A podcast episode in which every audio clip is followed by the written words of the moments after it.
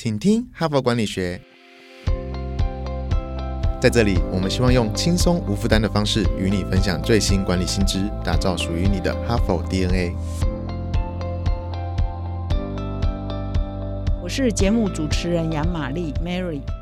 这一整个礼拜呢，我都来这里跟各位分享啊，《哈佛商业评论》的一个栏目叫“职涯经验谈”，就是说。哈佛商业评论是一个管理的杂志，但是我们想到管理，不要想说这是老板的事情，这是主管的事情，因为组织啊、企业要管理。其实每一个个人啊，你的人生也是需要管理的，你的职业生涯也是需要管理的哈。所以，我们这个职涯经验谈在哈佛商业评论每一两期的这一个栏目，就是来分享全世界有名的人他们怎么管理他们的职涯、他们的工作哈。那么。这这个栏目很珍贵哈，很很特别，是因为他访问的这些名人，其实我们在台湾的媒体是不不是那么容易可以访问得到，因为他们都是国际级的哈，全球级的名人。那我第一天呢，已经介绍了这个礼拜一，我介绍日本有名的国际艺术家村上隆哦，大家应该都听过。的故事哈，他的直癌的艺术呢，是有他的战略跟策略，才可以变成国际级的艺术家。那么礼拜二呢，我分享的是得了十几次，带领他的团队得了十几次美国这个最高的这个新闻奖项普利兹呃奖的这个总编辑哈，好被封为全美最佳总编辑，前这个华盛顿邮报总编辑，他是怎么做到这个在新闻工作出类拔萃？那么今天呢，我要跟各位分享的是徒手攀岩，全世界非常有名的一个徒手攀岩的高手，他叫艾利克斯哈诺哈。那其实我在看这篇文章之前，从来没听过他哈。我想台湾人大概从来没听过他，但是一看这篇文章，就会对他应该会终身难忘，是真的很难忘。那我在看这篇文章的时候，第一感反应就是说：天哪，这世界上还有这种职业吗？就是他是徒手攀岩哈，就是我们现在台湾也蛮流行，很多运动馆都攀岩哈。可是你通常还会有一些保护嘛哈，有一些绳索啊等等保护保护，然后你会你会攀住，有一些道具啊，你要你会把它勾住在一些地方，然后保护你自己的安全。可是这个徒手攀岩呢，说道具就是他自己的两只手哈，那他手上多抹一些眉粉哦，就是比较不会滑这样子。那万一失手呢？我相信就粉身碎骨嘛哈。所以我说哇天呐，竟然有有人以这个为职业哈，所以非常特别。这也给我一个启发，就是说其实我们。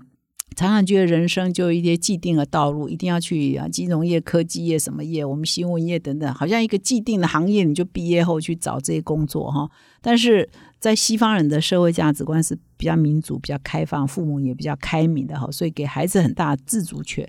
所以他的父母亲呢也容许说：“哎，既然你的我的孩子以后可以去做徒手攀爬的一个高手哈。”不过我后来跟同事问了，就是其实是我没听过他，好像还蛮多人听过他的哈。就是啊，艾利克斯呢，他是三十五岁啊，现在是三十五岁。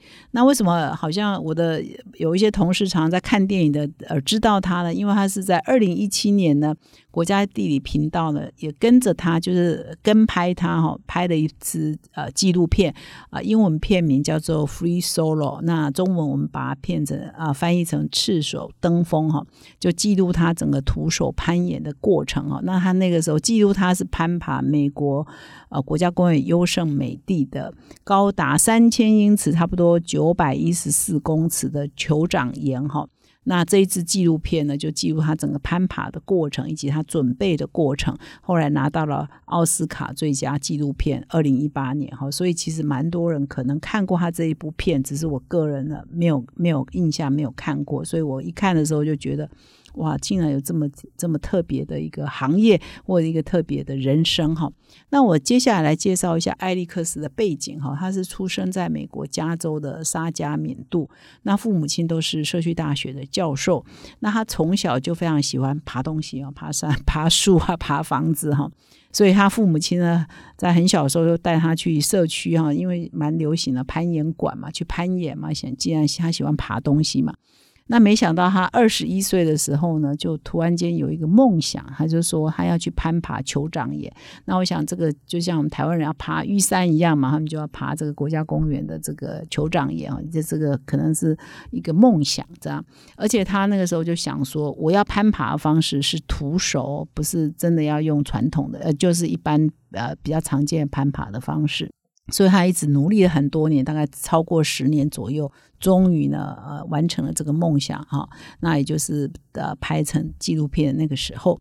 那么酋长岩其实上是啊，我们也特别去查啊，就是说它是好爬还是不好爬哈。我们特别去查，第一次有人攀爬酋长岩呢，就是在一九五八年。那那个时候是有三个人的团队，他们计划了十八个月，那么在岩石上攀登的时间呢，花了四十七天哈。那么一直到今天，因为很多工具啊、很多路线呐都比较成熟了嘛，哈，所以今天如果大部分人要去攀爬酋长岩，大概也要花三到五天。好，那我上 Wiki 去查过，Wikipedia 的这个资料去查过，他只花了是八个小时五十分钟，哈，就把这几个这个他的攀爬呢，好像就完成了。我看那个 Wiki 的资料上，把它写说他是。拥有最快的优胜美地三冠王攀登记录的人哈，那这一段呢，这一整段是不是十八个小时五十分钟啊，或者是唯一的三冠王等等？我是没有再去呃呃重复确认了哈，所以但是就是在 Wiki 上有这一段资料跟各位做分享哈。那么徒手攀岩其实最可怕的一件事情什么？就是可怕嘛，就是就是你还掉下来怎么办呢哈？所以呢，这个。呃，他的父母亲呢，真的还蛮民主。他妈妈说啊，他就是有兴趣啊，所以我们就支持他。我觉得西方的母亲真的是很伟大哈。我想东方的母亲大概就会觉得没赛没赛不行哈。那这个后来呃，也有也有人去访问过拍这个艾利克斯纪录片的这个摄影团队啊，他们也说真的在拍的过程啊是非常的紧张，而且心中也很挣扎，也随时害怕，万一他就掉下去了怎么办哈？所以他们当初接下这个任务呢，也要很有勇气啊，就是爬的人要很勇很有勇气，接下这个任务的人也要很有勇气哈。那我不知道各位有没有看过一张照片呢？哈，一个非常有名的照片叫做《饥饿的苏丹》哈，就是记录说，哎，那张照片是一只虎视眈眈的秃鹰，它看着一个骨瘦如柴的小女孩啊，在旁边，他想把它吃掉哈。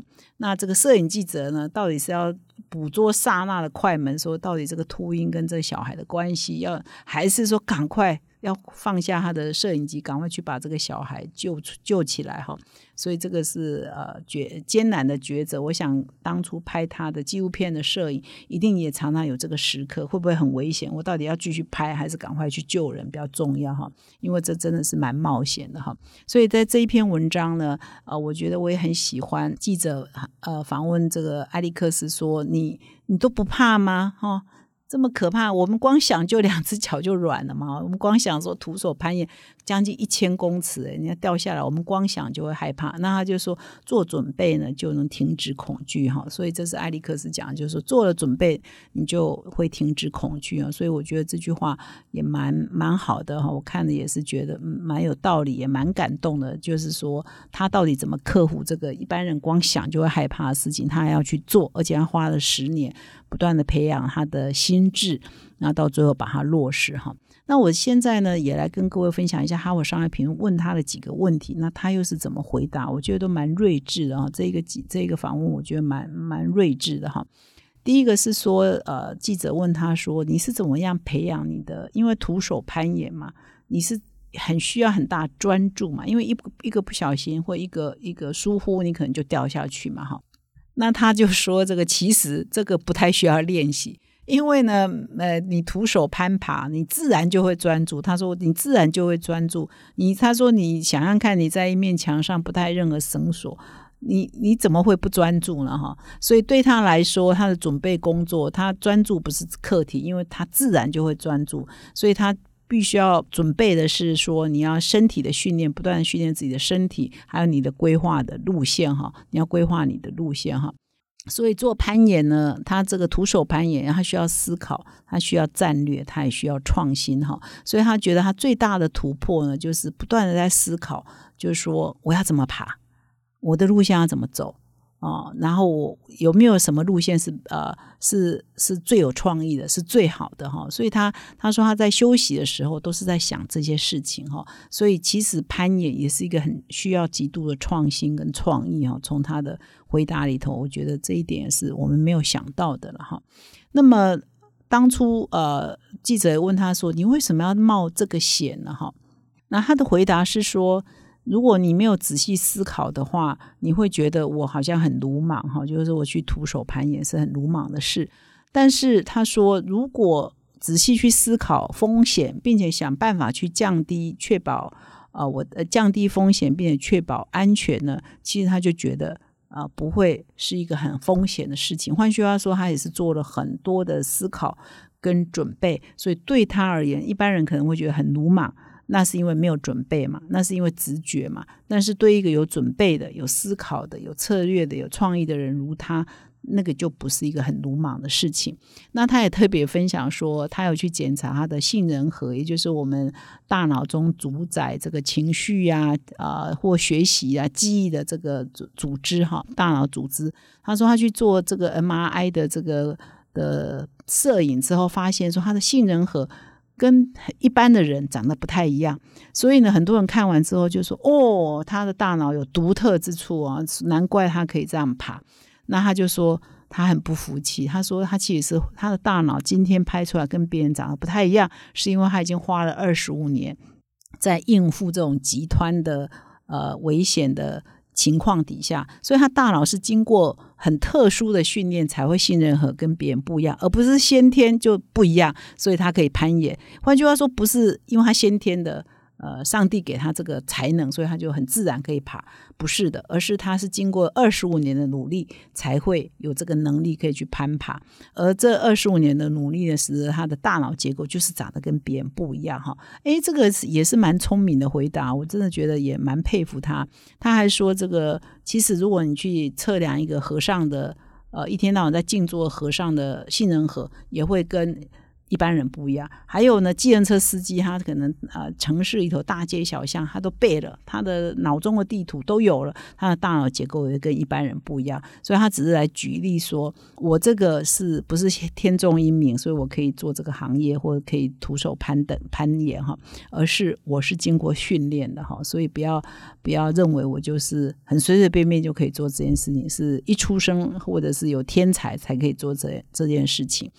不过呢，在爬完酋长岩之后呢，好像人生也达到一个顶巅了，所以他现在呢也面对到一些一些的应该说瓶颈吧，哈，因为他说，因为我们可能都有过这样的经验，就是完成一个很。呃，期望很久，或者是你希望的目标，你终于达成了之后，你可能人生暂时就说，那我的下一个目标在哪里？不知道，所以他现在就面临到了这一个困境啊。他也很坦诚的回答：，这种攀攀登完这个酋长岩，自从这个影片纪录片发表之后，他现在就进入了人生一个低潮，因为他不知道他下一个阶段还有什么更兴奋的事情是可以做的哈。所以啊。他正在思考他接下来要做的是什么事情，但是他说他现在从这个攀岩呢，也学到了一些很重要的能力啊，或者是心理的素质或特质，比如说让他培养要坚毅，让他培养说要不断的绞尽脑汁想想脑汁来想出一些新的策略、新的方法，要永不创，要永远的创新。所以他给自己的座右铭就是说要持续的。往前走，永不停歇，哈！所以他现在也成立一个基金会来投资，呃，一些他认为很有未来的一些研究，也是对人类非常好的，哈。所以这篇文章就结束在这里，哈。所以我想，他就是记录了一个曾经爬过巅峰，那现在在寻找下一波人生的这个呃另外一个目标的这样的一个一个个人的故事，哈。那我相信艾利克斯的故事一定可以给各位启发，哈。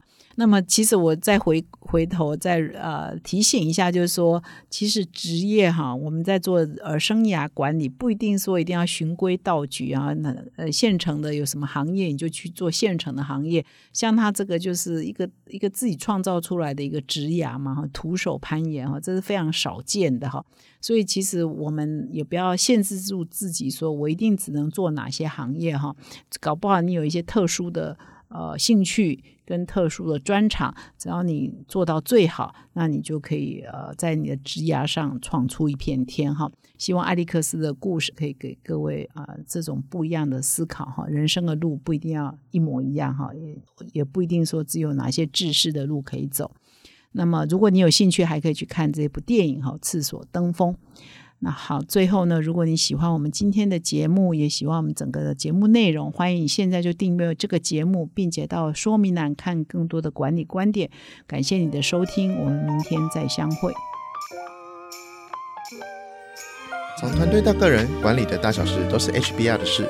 现在就上推播 w 打 hbr taiwan com 订阅数位版，首月只要六十元，让你无限畅读所有文章，向国际大师学习。现在就开始。